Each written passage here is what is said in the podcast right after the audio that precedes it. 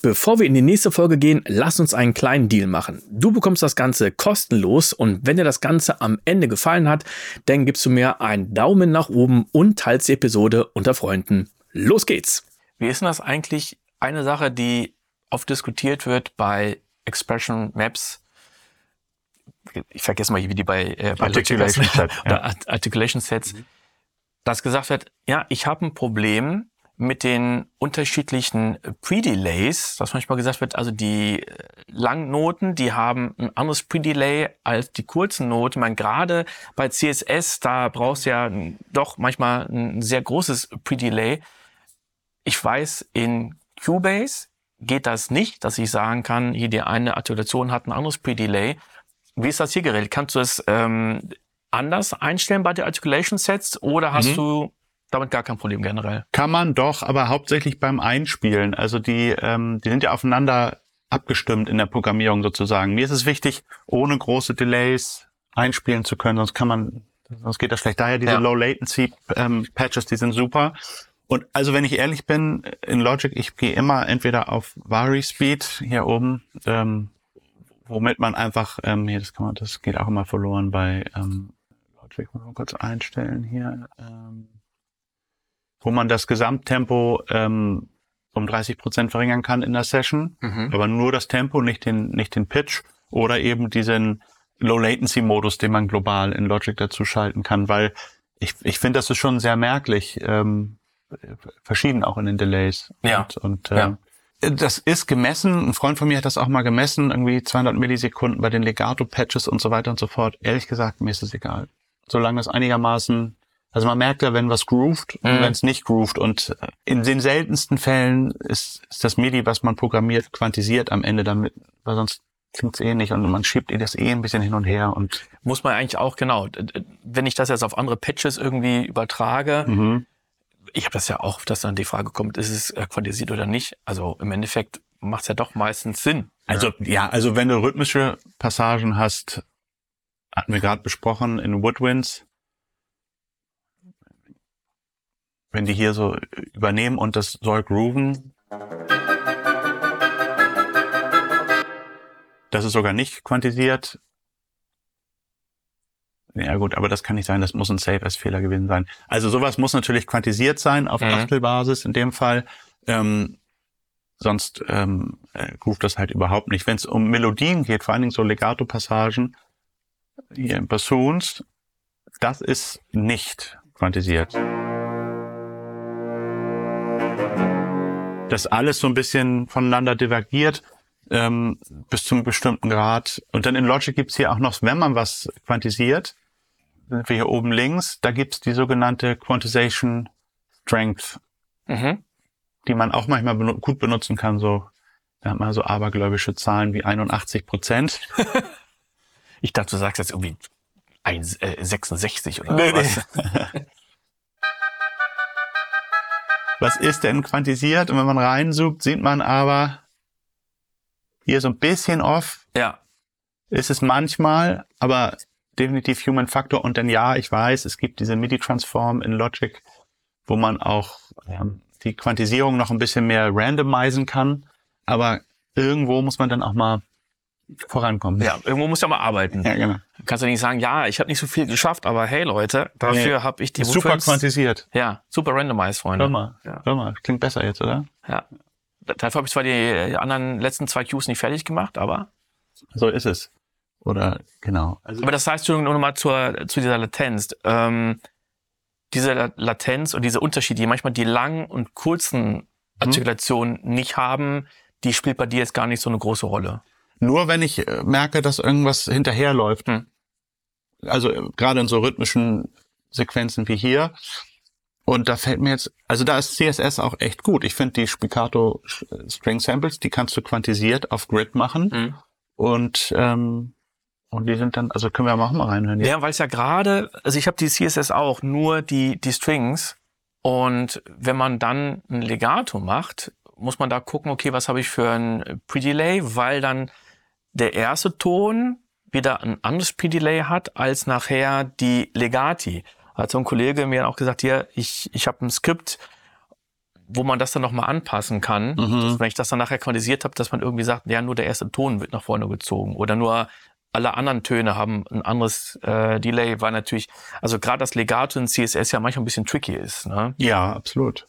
Absolut. Aber auch hier, wie gesagt, das hat ein Kollege von mir mal gemessen. Ja. Und wenn man es in Low Latency einspielt und dann abspielt, Mhm. sollte ja der Effekt der gewünschte Effekt sein. Das stimmt.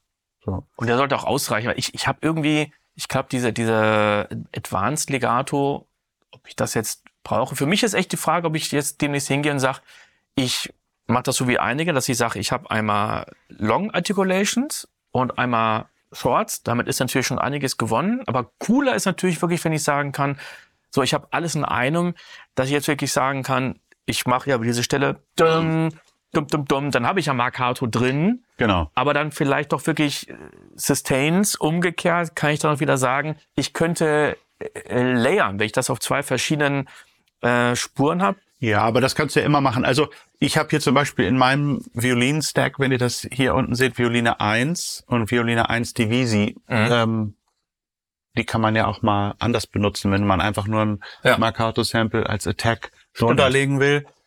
Für mich ist der Riesenvorteil, wenn man das hier mal zusammenbappt, du hast halt eine MIDI-Region. Ja. So, Und das ist natürlich auch geil für den Orchestrator, ne? das ist, du musst keine Sachen rauslöschen, du musst nicht gucken, ah, oh, hier habe ich was gemutet, da nicht. Klar, man muss sich auch committen und, und auch gewisse eigene Regeln be, ähm, befolgen und so, aber das ist, hat halt, finde ich, einen großen Übersichtlichkeitsfaktor, der, der mir sehr gefällt. Ja. Und vor allem der, der Vorteil gegenüber den Keyswitches, du hast nicht unten diese blöden Tasten, die dann noch im Noteneditor angezeigt Ja. werden oder die dann noch der Orchestrator rauslöschen muss. Der sieht das einfach gar nicht. Nee, nee, genau. Und, äh, und außerdem alle Key-Switches, die sind ja auch untersch unterschiedlich gelegt bei den verschiedenen Libraries. Mal minus zwei Oktaven, mal minus eine Oktave, je nach Instrumenten-Range. Ja. Und da wurde ich halt auch immer völlig kirre mit, dass ich mir dachte, okay, jetzt habe ich hier eine Piccolo-Flöte, wo sind denn hier die Key-Switches? Ja, jetzt habe ich einen ganz anderen Anfang gemacht. Äh, vorne habe ich dich nicht vorgestellt, sondern wir sind direkt in die Musik von dir reingegangen. Mhm. Also ich bin hier beim Florian Tesloff in Hamburg. Komponist, genauso alt wie ich, 45. Und du schreibst Musik fürs Fernsehen, Tatort, äh, Solo für Weiß, ähm, dann Kino. Äh, das, äh, was ich als erstes wahrgenommen hatte, war der Bader-Meinhof-Komplex. Ich habe es mir letztens nochmal angeguckt und nochmal angehört. Jetzt gerade auf Netflix die Serie Bonn. Und das ist jetzt ja nur ein ganz kleiner Auszug. Was gibt's jetzt noch so an, an Meilensteinen, die du dann noch nennen würdest? Also für mich äh, war über die Jahre so die direkte Zusammenarbeit über mehrere Projekte mit Regisseuren wie Matti Geschonek zum Beispiel total wichtig. Dass, da haben wir fürs ZDF Fernsehfilme gemacht, äh, das Ende einer Nacht zum Beispiel, Deutscher Fernsehpreis gewonnen, äh, bis hin zu Kinofilmen, Arthouse-Kinofilmen wie Boxhagener Platz. Und ähm, das war ein Spektrum oder ist ein Spektrum, was mich extremst äh, engagiert und begeistert hat. Und ähm, diese enge Zusammenarbeit mit jemandem wie ihm oder mit Thomas Berger ähm, war für mich, sind für mich so die Meilensteine in meiner eigenen Entwicklung auch. Mhm. Wie wird man Filmkomponist? Das wird ganz oft gestellt, diese Frage. Und du warst ja nicht nur, oder bist nicht nur Komponist, sondern du warst da auch eine Weile in LA. Vielleicht können wir mal so diesen, diesen Werdegang von dir ein bisschen durchgehen. Ja, also äh, die Entscheidung, Filmmusik als Berufsbild so zu für mich zu entdecken, die kam eigentlich während des Studiums. Ich habe Klavier studiert, vorab war in Boston, Berklee College of Music, ähm, im Jazzbereich und äh, bin mit der Intention dahin gegangen, Klavier zu studieren. Zu der Zeit, das war Ende der 90er, war das so ja, eine der wenigen Institutionen, wo das so offensiv angeboten wurde, dass man auch äh, Filmmusik und auch die damit verbundene Technologie kennenlernen kann. Und da habe ich dann halt mal reingeschnuppert, auch über einen ähm, Ex-Mitbewohner von mir. Und das war ein ganz klares Aha-Erlebnis für mich, weil das eben sofort für mich klar war, dass man im Filmmusikbereich diese verschiedenen Hüte aufhaben kann. Man ist, ja, man komponiert, aber man produziert, man engineert, man ist immer noch Instrumentalist für alles, was man will, was man kann, was man soll und hat eine Diversität an Dingen, mit denen man sich beschäftigen muss und soll, die, das hat mich einfach wirklich magisch angezogen. Mhm. Und die Möglichkeit äh, zu sagen, ich arbeite an einem Projekt, das sich auf Orchester konzentriert, versus ein Projekt, das sich auf synthetische elektronische Musik ähm, konzentriert, das ähm, begeistert mich nach wie vor ungemein. Und so war es denn eine klare Entscheidung auch im Studium, ähm, wirklich Filmscoring zu studieren dort. Ähm, also beides, Klavier und Filmscoring. Und ich bin nach dem Studium ziemlich direkt bei Richard Gibbs in LA als Assistent unterbekommen, ähm, Ex-Oingo Boingo-Mitglied, ehemals auch sehr, sehr umtriebiger, super erfolgreicher Filmkomponist, ähm, der mich sozusagen direkt im Studium engagiert hat. Oingo Boingo, war das auch die Band von Danny Elfman? Richtig, genau. Ja. Die beiden haben da zusammen gespielt und ähm, er hat ähm, auch anfangs bei den Simpsons ganz viel gemacht und dann aber auch sehr viel Komödien gemacht in den 90er Jahren und so und äh, ein unfassbar schönes Studio in Malibu mit Blick auf, aufs Meer. So, das war so mein erster Job und äh, dann bin ich über mehrere Stationen auch im Umfeld von Hans Zimmer, damals noch Remote Control, äh, Media Ventures, jetzt Remote Control, ähm, bei Mark Isham gelandet. Mhm. Ähm, mit dem ich eine ganz tolle Verbindung aufgebaut habe, war dieser Jazz-Background. Äh, wirklich, ähm, ja, ich war vorher ein Fan von ihm als Trompeter und die Möglichkeit hat sich dann ergeben, da ähm, mit einzusteigen in seinem Studio. Und da war ich dann einige Jahre und dann habe ich mich aus vielerlei Gründen, aber vor allen Dingen persönlicher, privater Natur dazu entschieden, zurück nach Hamburg zu kommen, weil ich hier komme ich auch her. Mhm. Und ähm, genau, so ist mein Werdegang mit Amerika und ich, die Entscheidung, Film, Musik wirklich als Beruf zu machen, da vielleicht gibt's da noch einen anderen Grund. Neben dem Studium war dann die erste Orchester-Session in LA in dem Fall mit Mark Isham, ähm, die man, die ich miterleben durfte und das war völlig klar. Also da geht's mir nicht darum zu sagen, ich will immer nur Orchester-Sessions machen, ja. aber dieses Zusammenarbeiten mit Musikern, mit den FilmemacherInnen ähm, und dieser Teamwork-Gedanke, im besten Fall Teamwork-Gedanke, um etwas entstehen zu lassen, was in der Summe so unglaublich sein kann wie ein Film mit gutem Ton, mit guter Musik und so weiter. Ähm, das war wirklich überhaupt gar keine Frage für mich, ob ich das jetzt weitermachen soll oder ob ich vielleicht was anderes machen soll. Und diese klare Spezialisierung darauf hat mir persönlich geholfen, das als Berufsbild auch für mich immer als Definition zu mhm. haben. So. Äh, wie ist das denn? Jetzt hast du ja dann da deine, deine Bubble gehabt und hast ja die, die Jobs dann von Mark Eilschem und so weiter bekommen. Du musstest dich ja nicht um eigene Aufträge kümmern. Richtig, ja. Als du hier in Hamburg gewesen bist, wie war das denn? Hast du einfach angeklopft? Hattest du Connections? Haben die entweder gesagt, was du drüben in Amerika gemacht hast, ist uns egal? Oder, hey, super, du warst bei Mark Eilschem und, und Media Ventures, dann bist du ja ein super Typ, lass uns mal was zusammen machen? Ja, beides so ein bisschen. Also ich hatte ähm, ein großes Glück über meinen äh, älteren Bruder, jemanden kennenzulernen, der in Hamburg hier sehr umtriebig war als Werbekomponist.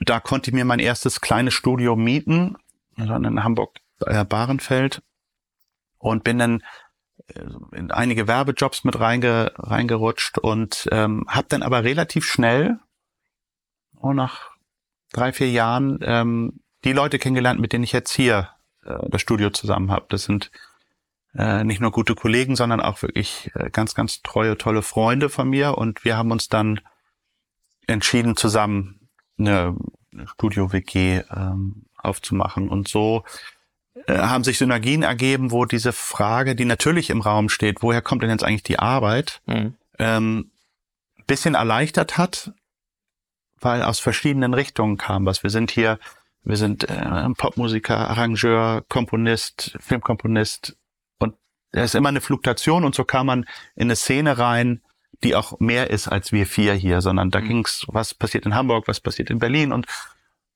so ist das eigentlich relativ organisch, äh, mhm. muss ich ehrlich sagen. Ähm, und die ersten Kontakte zum Film kamen bei mir ganz klar über Kurzfilme äh, von der Hamburg Media School, mhm. die eine sehr, sehr richtig starke äh, Filmschule ist und regelmäßig für Oscars nominierte Kurzfilme produziert. Mhm.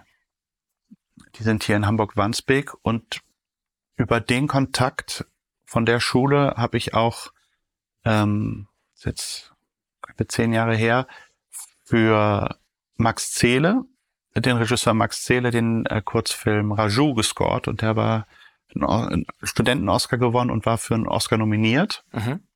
Und ähm, das ist natürlich ein Multiplikator, der innerhalb der Filmszene so für neue Verbindungen sorgt. Und so ist, war das ein relativ organisches Schneeballsystem, was sich dann so entwickelt hat. Mhm. Und dieses Studentenfilm äh, Scorn, das ist eine Sache, die würde ich jedem, der anfangen will, immer ans Herz legen. Ähm, da verdient man kein Geld.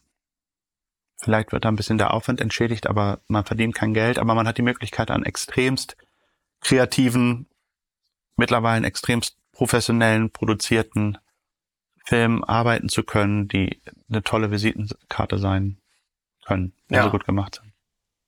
Äh, finde ich definitiv einen, einen tollen Tipp, weil viele Unis eigentlich also Filmunis dann gar, gar keine Komponisten haben. Und selbst wenn, bei Ludwigsburg habe ich gehört, dass sie sagen, ja, wir haben zwar Filmmusikstudenten, aber das sind eigentlich viel zu wenige, weil wir so viele Filmprojekte haben, da reichen unsere Komponisten eigentlich gar nicht aus.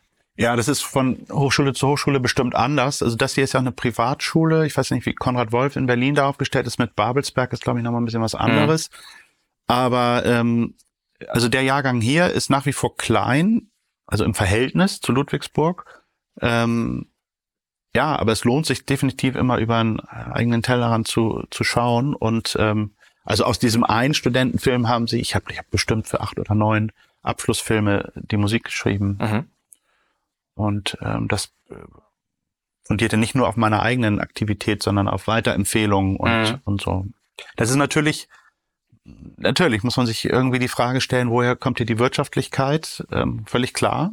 Ja, langfristig gedacht. Genau, ja. langfristig gedacht. Man muss schon ähm, Impulse setzen, um, um diese wirklich super wichtige Visitenkarte ja. in der Hand halten zu können, um anderen Menschen, im Grunde genommen geht es ja um Vertrauen. Man sagt ja jemanden, den man nicht kennt, ich möchte gerne die Musik für dein persönliches Projekt schreiben, hier ist meine Visitenkarte und wenn die glaubwürdig mit Tiefgang rüberkommt, ähm, ist es natürlich sehr viel besser, als wenn man hm. entweder nur Musik hat oder super gemachte Musik für einen schlechten Film. Hm. Das war die vierte von elf Folgen. In der fünften Folge geht es ums Business, Streamer und KI. Wenn du möchtest, dass dein Orchester-Template genauso ausbalanciert ist wie das von Florian oder bei mir, dann empfehle ich dir mein Produkt Orchestra Guide. Viele Komponisten erstellen ein Mockup von einem Orchesterstück und nähern sich immer mehr an das Original an. Das dauert natürlich sehr, sehr lange. Diese Zeit kannst du mit Orchester Guide sparen.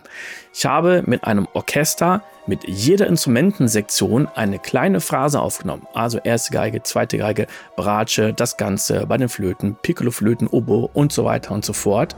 Und du musst nichts anderes tun, als diese kurze Phrase, die zwischen zwei und vier Takten lang ist, nachzuspielen. Und anhand dieses kurzen Nachspielens und Anpassens hast du die perfekte Balance und die perfekten Einstellungen in deinem Template mit Lautstärke, Panorama, EQ und Hall. Wenn du das Ganze bis zum 8. Februar kaufst, dann kannst du mit dem Code 25% sparen. Ja, und wenn du das Ganze jetzt später dir anguckst oder anhörst, dann kannst du den zweiten Code nehmen. Damit bekommst du eben noch 10%. Und weil wir am Anfang einen Deal gemacht haben, wenn dir die Folge gefallen hat, dann gib mir einen Daumen nach oben und empfehle die Folge an alle Interessierten weiter.